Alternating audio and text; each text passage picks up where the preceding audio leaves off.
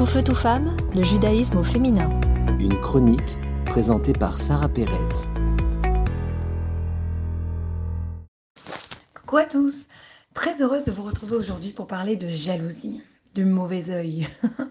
ah ben oui, je lisais la paracha de cette semaine et on racontait l'histoire de Joseph et ses frères.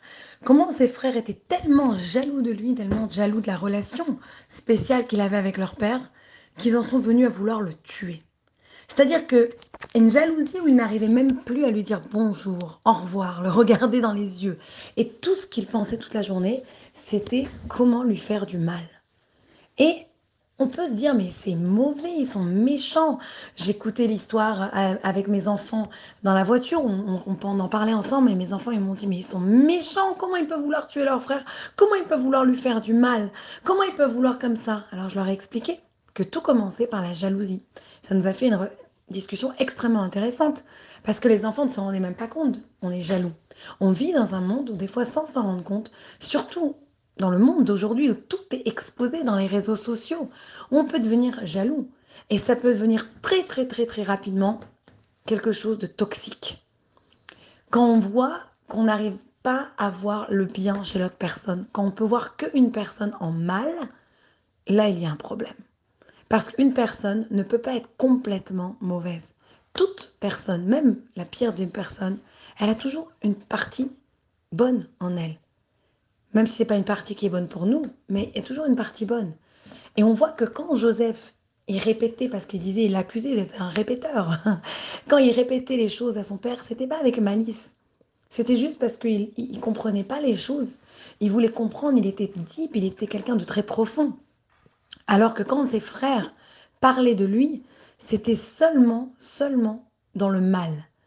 Et c'est intéressant que dans le pasouk, dans le verset, on parle de ça, la lettre vave du mot shalom, quand on va dire les shalom, la lettre vave du mot paix, elle va partir. Cette lettre vave, elle disparaît. Et c'est intéressant parce qu'on sait que chaque lettre, chaque la, valeur numérique de chaque lettre a un sens. Et on peut voir ici que la valeur numérique de toutes les lettres, ça va être 400 qui reste. Et 400, c'est la même valeur numérique que le mot un mauvais œil. Aïn, ra, un mauvais œil. Parce qu'ils pouvaient le voir qu'avec un mauvais œil.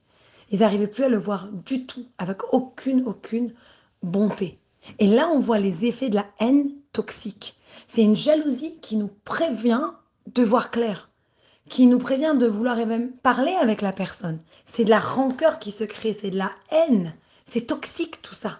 C'est pour ça que quand on voit dans nos vies qu'on ressent peut-être un peu de jalousie, ou d'un seul coup on voit quelqu'un tellement mal, et ça peut commencer par notre époux. Combien de fois on se dispute avec un mari, avec sa femme, ou une femme avec son mari, etc. Et à ce moment-là, on se dit, mais tiens, qu'est-ce qu'il est bête, qu'est-ce qu'il est méchant, qu'est-ce qui nous embête. Et on voit tout tout mal. Alors que la personne, elle a juste peut-être fait une erreur, mais elle n'est pas complètement mauvaise. La veille, elle était la même mari admirable et gentil avec nous.